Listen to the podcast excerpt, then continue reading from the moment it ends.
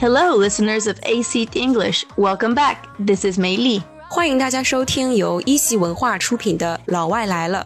This is Wendi。哎，梅莉，你有没有听说过一个中国的电视剧叫做《知否》？Not so much, but has it something to do with a philosophical way of thinking? Yeah, kind of. 里面确实有一些关于生活的小哲思啊。a philosophical way of thinking. Oh, it would be quite interesting to compare and see whether our Western cultures have similar ways of thinking. Mm-hmm. 嗯哼，所以今天呢，我们就会从西方视角来看一下《知否》里面的一些生活哲学。Let's look at some of them together and discuss it. The first one. 平阳昭公主，既不仰仗父亲兄弟，也不仰仗丈夫儿子。一样能抵挡百万雄兵于阵前，是天下女子典范。So, Meili, what are your thoughts on this? 你有什么想法呢? I think this little passage gives a strong sense of feminism and women power. This is something that has been very present in the Western culture nowadays as well. The idea that women do not need men to succeed. Mm-hmm, yes, feminism, 女性主义 and woman power，女性力量。之前我们在芭比那期节目里其实也有聊过，嗯，所以可以看得出来，确实像梅莉刚刚说的，这是一个西方社会特别关注的话题。It shows how much our ways of thinking has changed throughout years. That's very true. Women are able to be more independent now compared to the past for sure. Mm-hmm, independent。独立。However, this is also an ongoing debate because many also say that men and women are built differently, so it is impossible for a man or a woman to do everything that the other can. 嗯哼，这个话题其实 讨论的点特别特别的多哈，比如说有人会说男女会因为自己身体特点的不同而没有办法去完全的做到彼此能够做的事情。But well, this is a topic where everyone has different ways to think about it. Mm -hmm, yeah, it's quite a sensitive but interesting topic. For sure. Well, let's look at the next passage. 你嫡亲的哥哥，你的亲生娘，将来你的亲丈夫、亲儿女。终究跟不了你一辈子，一辈子的路，哼，是你自己怎么来怎么去。Oh, this is a really good one. And it is also sad in a way if we really think about it. Yeah, it is quite sad, but the truth. 你的亲人呢没有办法 accompany you throughout your entire life，没有办法陪你一辈子。I think this is something that is definitely quite sad and hard to think about. The fact that our loved ones will not be here forever, and there are things that we need to figure out for ourselves. Mm -hmm, yes，这个时候我们就开始要考虑一些自己的事情了，to figure out things for ourselves. This is really when being able to spend time alone and make decisions alone becomes very, very important. For sure. 学会独处确实非常非常重要. But, you know, I definitely do think that the Western cultures would agree with this statement. 嗯，所以说西方文化会认同这个观点是吗？为什么呀 ？Especially as we get older, unlike many Asian cultures, older people are mostly put into nursing homes, whereas in China, usually the children will take their parents into their home and take care of them. 嗯哼，不，这确实是中西文化差异比较大的一个点哈。在西方呢，老年人常常是会被送去的 nursing homes 养老院， 就属于是一个独处的状态。那在中国，往往大家会选择让老人和自己住在一起，这样来去照顾他们。It is very, very different. Yes, that's true. Let's look at the next one. 夫妇一体，须得各司其职，方能后院安稳。儿子替不了心腹生育，心腹也不必替我承担虔诚的重担。Well, this one kind of contradicts what we mentioned before the fact that the debate of men and women having different roles and not being able to replace each other. 嗯哼，这里其实讲的是说，嗯，男女各司其职的话，家庭才能够稳定。For this, I would say that I personally agree. I think that in a relationship, a man and a woman need to have certain roles. Yeah, so that they can complement each other. 这样两个人就可以互补。 However, our society has now evolved, and it is true that it doesn't need to be the woman that takes care of the children and the house and the man working to earn money. Yes, totally. 随着社会经济的发展呢，这种女主内男主外传统的观念也慢慢的在改变。But um, I think that in some households, it is definitely the opposite, which is something that we didn't see in the older days. Yeah，确实，现在很多家庭是 opposite，是反过来的，在以前确实不可能的。 All right, so what is the next one? 可千万别在人前喊累，不然说了也不讨好。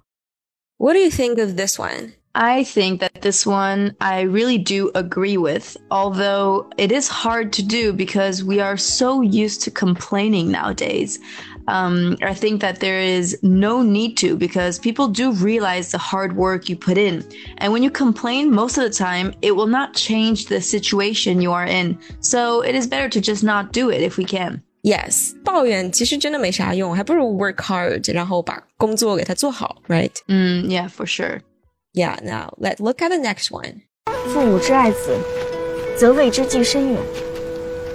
怎么能只顾当前眼下呢？三岁就要想十岁的事儿，十岁就要想十六岁的事儿。人无远虑，必有近忧。 Wow, this one is really a typical Chinese mindset.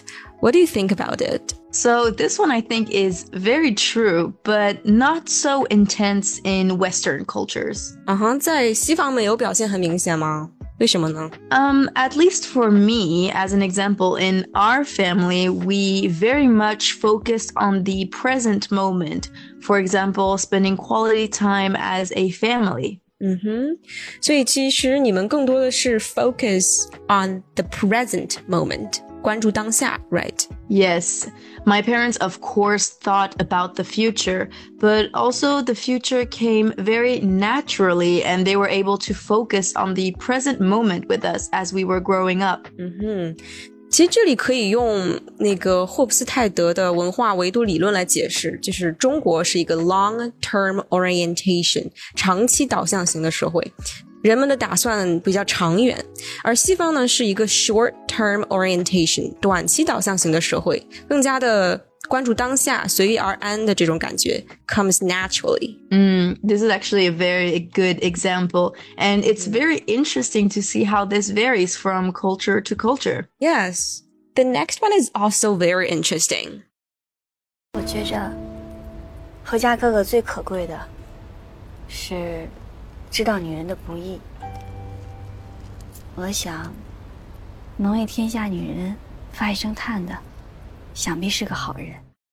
So, what are your thoughts? So I think that, of course, men and women have different challenges, but people in general do. A person who is rich or poor have different challenges. So we as humans need to empathize with each other. If we could all do this, the world would probably be a better place. 嗯哼，That is true。每个人都面临着不同的 challenges，所以 empathy 共情和理解是非常重要的。 Mm, for sure. All right, what is this next one? 江山易改，本性难移。若孙秀才，若无杀身之祸，灭顶之灾，万万不会改他那个脾气。 淑兰姐姐一步走错，已入穷巷。进入穷巷，就该及时掉头才是，不可等一世消磨，悔之晚矣呀、So, do you think one's nature is hard to alter？你认为人本性难移吗？I think that it could be hard, but not impossible. the person definitely needs to want to change. This cannot be forced. Mm -hmm, yes. If someone doesn't want to change, we cannot do it for them. 人只能主动的去寻求改变，而不能被动改变。Exactly. How about this one? 与人相守，最终依靠的还是那最低处。最低处，是品性的最低处。淑兰姐姐家的孙秀才。品性最低是无耻。弘文哥哥的最低处，至多不过是那心软。与人相守几十年，终究还是要看看最低处的那儿，能不能忍得下去。This one's quite interesting, right? Oh, yes. I really, really do agree with this one. We all have highs and lows, and the people who stay with you at your lowest point um, whether it is a time in your life or part of your personality, they are the real people you want in your life. Yes，一个长期的相处可能需要你能够接受对方的 the lowest point。 So I think this is really about tolerating the person, but also understanding their challenges and being empathetic, right? And just being able to help them however you can. Yes, totally. 维持一段健康的关系呢，有两点特别特别重要。一点是 tolerating 忍耐，and understanding and being empathetic 理解和共情。 However, I also think that this requires a lot of time and energy, and we're not always willing to do this just for anyone most of the time, don't you think? Yeah, well, that's probably why maintaining a relationship is not always easy. Yeah, for sure. Well, I think that this brings us to the end of our discussion. We really hope you enjoyed, and feel free to comment your thoughts and comments. We will be happy to read them. On this note, we hope to see you very soon on our next episode. See you soon. Bye bye. Bye. You gotta live.